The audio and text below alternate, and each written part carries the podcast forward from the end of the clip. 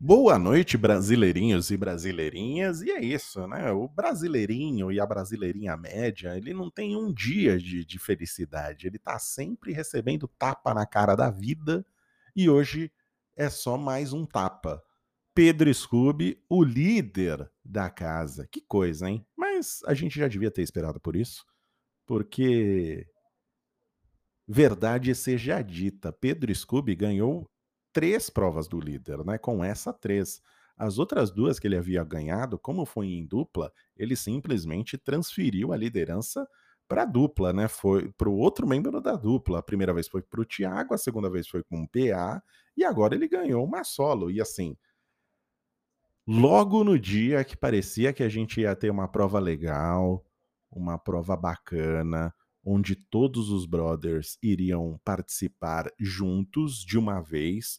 Quer dizer, todo o potencial aí para dar confusão, para dar problema, para gerar animosidade, mas não, mas a, gente não tem. A gente tem hoje alguma força é, estranha que está jogando contra a alegria do brasileirinho e da brasileirinha.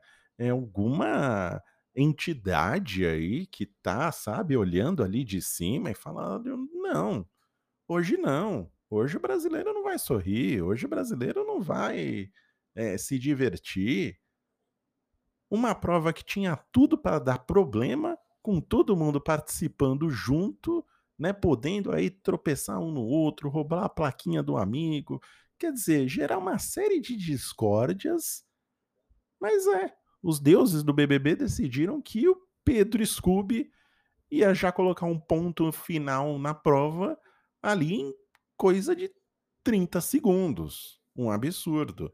Uma prova toda elaborada, a CIA gastando uma grana para pintar areia de rosa, para pintar espuma de, de, de laranja, para pegar um monte de bolinha azul, para montar aquele gran, aquela grande gincana para Pedro Scooby entrar lá e resolver tudo em 30 segundos.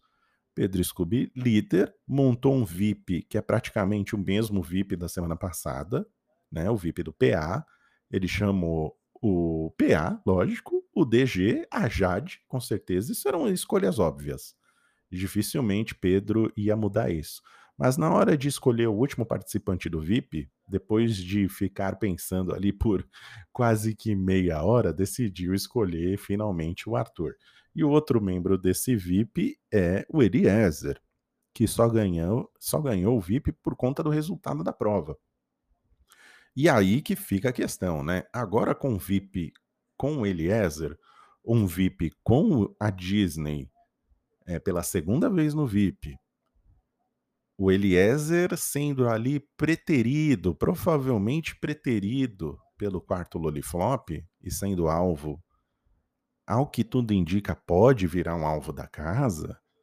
Será que Eliezer aproveitaria esse momento para iniciar uma aproximação da Disney? Teria comprar, teria. Será que Eliezer vai tentar comprar o ingresso do mundo mágico? E entrar para Disney, conhecer o Castelo da Cinderela? Não sei, vamos aguardar. Mas do jeito que é liso, do jeito que não se compromete, do jeito que é bunda mole, eu não vejo problema nenhum. Largar a mão de Vini, largar a mão de Natália e simplesmente aderir ao grupo dos meninos, com o único intuito de se proteger. Pode ser que seja muito tarde, pode ser. E se for muito tarde e o Eliezer tentar isso e quebrar a cara desse jeito, ia ser muito legal? Ia ser muito legal. Então vamos torcer para ele contar com isso. Mas ele está agora, nesse momento, confabulando com as Lolifloppers, tentando entender como é que vai ser a dinâmica dos votos, tentando entender como, quantos votos vão sobrar e para quem. Hoje a gente tem DG imunizado também como resultado da prova do líder. Quer dizer, né? Eu fui mais uma vez ignorado aí por Bolinho e produção da Globo quando pedi para a gente acabar com isso daí, né? Fazer um, um, um, um, um BBB Roots sem essas dinâmicas malucas, sem paredão ser definido em Big Fone, sem paredão ser definido com o resultado da, da prova. Mas não adianta. A Globo prefere fazer essa planilha, essa cartilha de votação e que praticamente dificulta o entendimento toda semana do BBB. Mas hoje a gente tem DG imunizado, Scooby imunizado por ser líder, e temos a possibilidade aí de um paredão interessante, porque no sábado o Big Fone irá tocar e quem atender vai estar automaticamente no paredão e poderá indicar uma pessoa para ir para o paredão também. Então aí a gente vai ver que, que, dupla pode ser formada, né? Animosidades podem ser criadas, rivalidades podem ser exacerbadas dependendo de quem atenda esse Big Fone. Será que se Arthur atender, ele indicaria Jade? Indicaria a Laís? E se Jade atender? Quem ela indicaria? Ver Jade no paredão seria interessante, mas quem ela indicaria para ir junto com ela?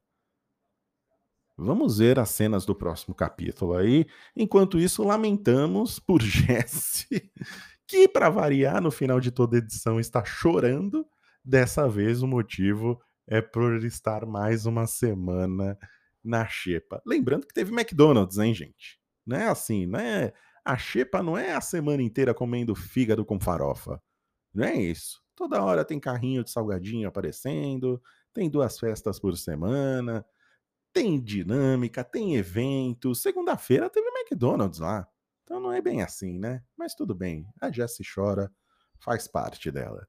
Enquanto isso, nós choramos aqui fora pela liderança de Pedro Scooby. Mas vamos torcer para a semana que vem ter um mundo melhor. Né? A única coisa que não vai ser melhor é esse BBB flopado. Mas é isso aí, gente. Um beijo no coração de vocês. Até o próximo Malcast.